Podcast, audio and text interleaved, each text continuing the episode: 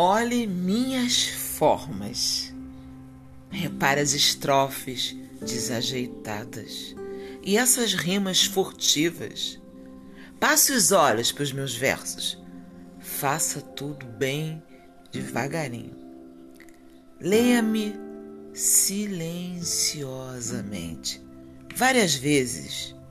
Sinta-me em você. Declame a mim em voz alta, no púlpito, na plataforma digital ou para você mesma. Já tentou de frente ao espelho? Faça tudo de forma bem natural. Parece faltar algo. Rabisque-me.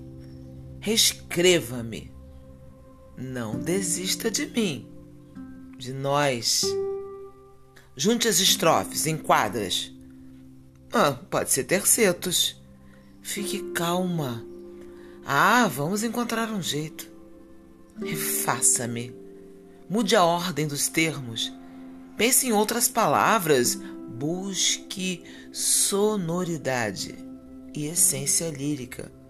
Pode ter indecência.